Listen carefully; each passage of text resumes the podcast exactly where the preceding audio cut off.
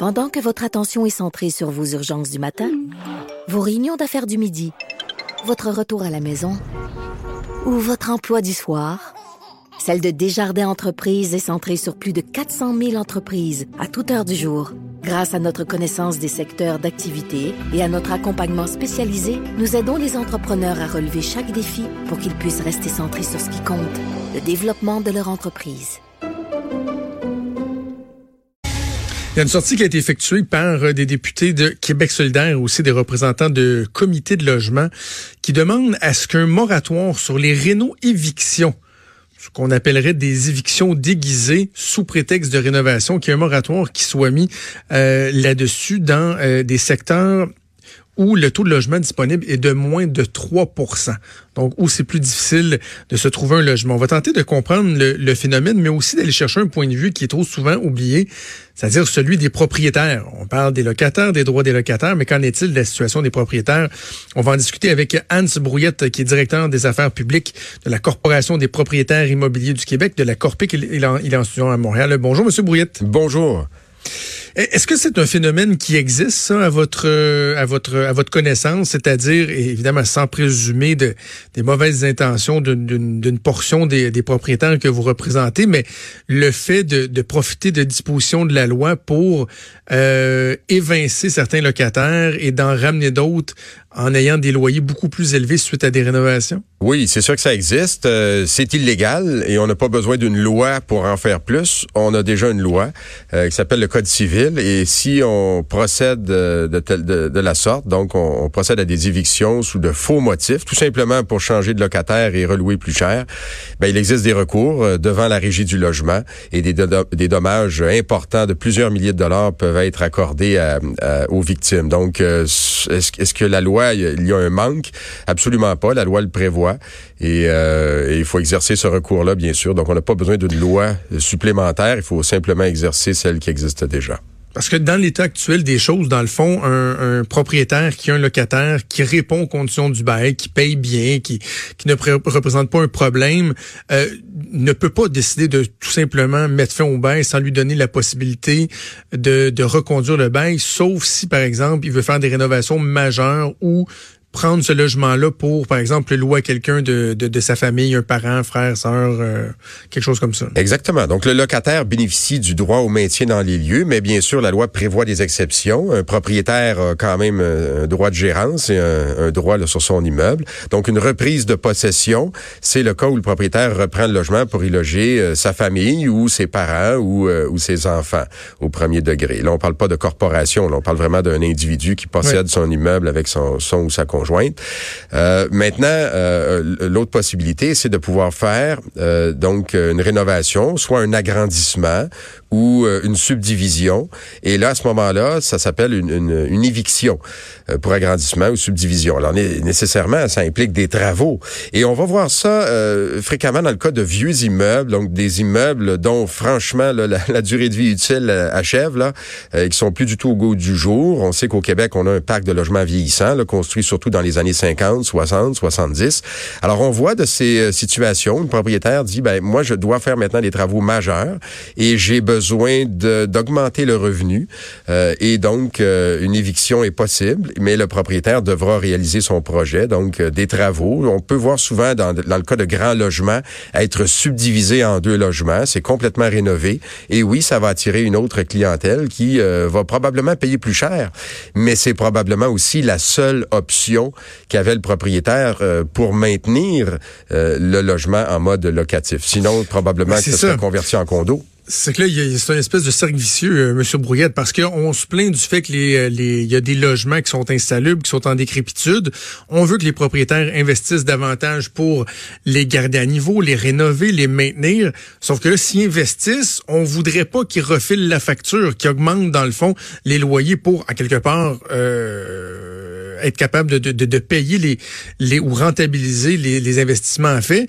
Parce que là, un moment donné, on, on demande tout au propriétaire sans que rien lui lui, lui soit redonné en, au, au final. Là. Ben, ben c'est exactement ça. On peut pas avoir des logements de qualité en bon état avec des loyers qui sont maintenus toujours à des niveaux là qui sont sous l'inflation. On sait que dans le cas de travaux majeurs, euh, c'est amorti sur 37 ans. C'est ce qui est prévu par le règlement sur les critères de fixation de loyer. Donc il y a rien qui va durer 37 ans là. Écoutez, euh, en Ontario, c'est entre 5 et 25 ans là, la, période d'amortissement. Ici, c'est 37 ans. Donc c'est absurde.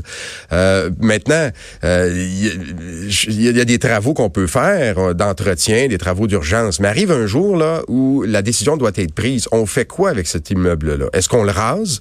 Est-ce qu'on le convertit en condo? Donc on va revendre des unités Ou est-ce qu'on le rénove? Mais oui, ça va coûter euh, de l'argent. Ça implique que des locataires devront quitter, mais au moins les logements seront retournés dans le marché locatif. Et moi, quand j'entends Québec solidaire là dire, ben, d'abord il faut un moratoire, euh, c'est déjà un peu, c'est déjà absurde. Mais Québec solidaire, vous savez, prône la, la construction de 50 000 logements sociaux neufs. Mm-hmm. euh, ça, c'est financé par le, le, le gouvernement, là, bien évidemment. Euh, Québec solidaire euh, dit pas un mot, en fait, est même très d'accord quand des organismes à but non lucratif rachètent de propriétaires privés des petits immeubles pour les transformer, les, les, les, les rénover complètement et les relouer, mais évidemment dans le cadre de, de programmes de logement abordable. Bien sûr, tout ça est subventionné. Mais quand on parle de logement privé, le propriétaire en a pas, lui, de subvention. Ben Comment voulez-vous qu'il... Alors, est-ce qu'on dit, ben, les propriétaires, vendez vos, vos, vos immeubles, les, vos petits immeubles à des, euh, à des organismes à but non lucratif. Nous, on va les rénover. On va, on va, évidemment, les locataires devront quitter. On va les rénover. On va les transformer avec les subventions et euh, on les garde dans le marché locatif. On aimerait faire ça. On aimerait, la Corpic, écoutez, on, dé, on défend des propriétaires de logements. Là. Nous, on prône l'investissement dans le logement locatif. Peut-on garder notre patrimoine locatif en bon état? La ministre euh, André Laforêt, la ministre de l'Habitation, oui. euh, a débloqué le 250 millions de dollars récemment pour euh, financer euh, donc la, la, construction de logements euh, par des organismes dont on parle du, du programme Accès Logis là, pour débloquer la, la construction. On, on, a eu au fil des années des suppléments au loyer qui ont été bonifiés. Ça, c'est de mm -hmm. l'aide financière directe aux locataires.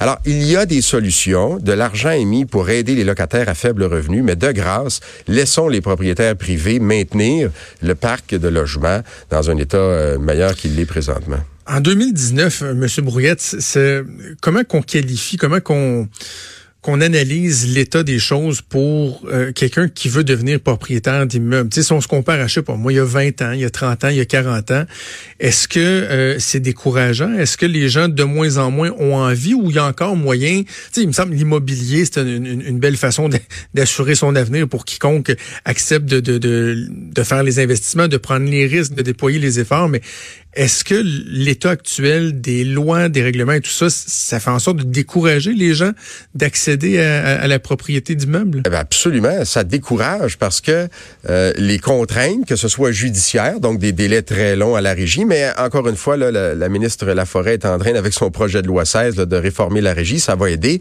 Donc, d'avoir des, audiences plus rapides, ça améliore la gestion. Mais du côté financier, euh, c'est sûr que ça décourage parce que, euh, bon, vous savez, dans les années 80, 90, là, les, les immeubles, personne n'en voulait des, des, logements locatifs. Les taux d'occupation étaient élevés, les taux d'intérêt étaient beaucoup plus élevés.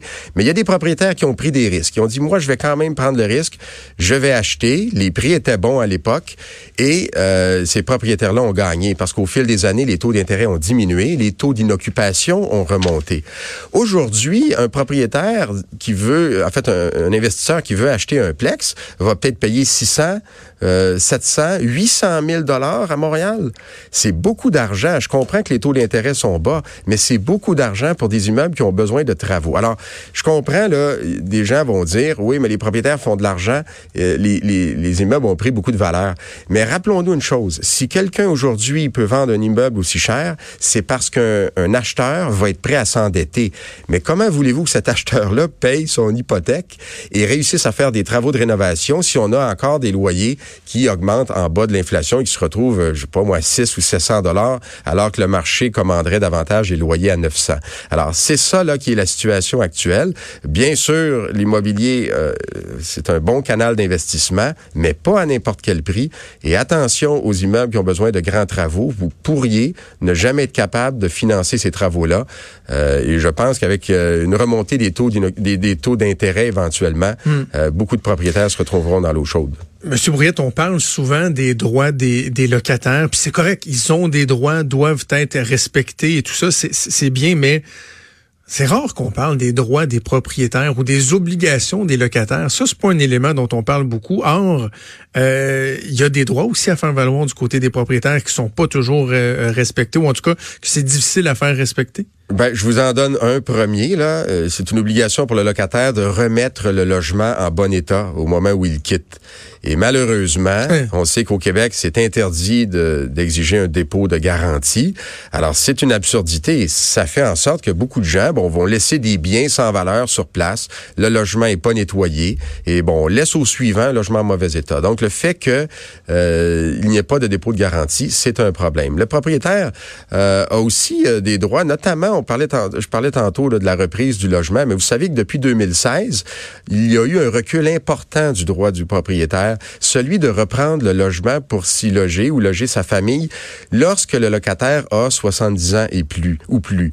Euh, et ça, c'est Québec solidaire qui avait euh, qui avait euh, proposé cette mesure-là, qui a été, oui, d'accord, acceptée par les autres partis politiques. Mais vous savez, c'est un recul du droit de propriété. Donc, si moi j'ai par exemple des, un logement occupé par une locataire de, de 70 70 ans ou plus. J'en ai besoin pour y loger mes enfants ou y loger mes parents qui n'ont pas eux-mêmes encore 70 ans, mais qui ont peut-être une difficulté euh, cognitive ou de mobilité ben je peux pas reprendre le logement, même si cet immeuble-là m'appartient. Je devrais, pour mes enfants ou mes parents, trouver dans le marché un logement qui va les accommoder. Donc, il y a des...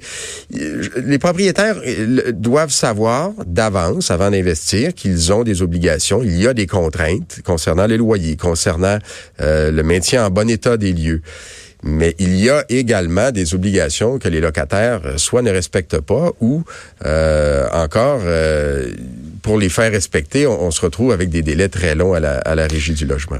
Mais vous, là, M. Bourriette, là, ça, remonte à quand euh, votre dernière manifestation euh, dans des bureaux de députés? Vous êtes allé euh, barrer l'accès aux gens ou quoi que ce soit? Il me je m'en souviens pas. Ben, écoutez, les propriétaires de logements, là, la plupart, la grande majorité, ce sont des monsieur, madame, tout le monde, des gens qui ont un emploi dans le jour, qui ont une famille à s'occuper, des enfants, des obligations la fin de semaine. Euh, ils se font appeler les soirs, les fins de semaine pour aller réparer euh, une fuite d'eau ou, euh, ou régler un problème entre des locataires parce qu'il y a trop de bruit ce sont pas des gens qui ont le temps ni ont envie d'aller manifester. Ce sont des gens qui travaillent doublement fort, donc ils ont un emploi de jour et qui travaillent fort pour essayer d'entretenir leur immeuble euh, les soirs, les fins de semaine ou même même dans le jour euh, s'absenter du travail. Alors ils ont pas le temps. On les comprend. C'est la raison pour laquelle la Corpic on, défend ses, propriétaires. Ce sont pas, comme bien des gens le pensent, des riches euh, corporations ben internationales. Oui, bien sûr, il y en a, mais la plupart du parc est composé de petits immeubles détenus par des propriétaires euh, comme, tout le monde et qui veulent simplement s'assurer, parce qu'ils n'auront pas de fonds de pension, s'assurer d'avoir un, minimum de revenus à la retraite avec un immeuble euh, qu'ils espèrent avoir pu euh, payer. Monsieur Bourriette, on va suivre la réaction de la ministre des Affaires municipales, responsable d'habitation, euh, André Laforêt, à cette demande donc de Québec solidaire d'instaurer un moratoire sur les évictions pour des motifs d'agrandissement. Anne Brouillette, directeur des affaires publiques de la Corpic, Corporation des propriétaires immobiliers du Québec. Merci. Merci vous êtes à vous. en studio. Merci, au revoir.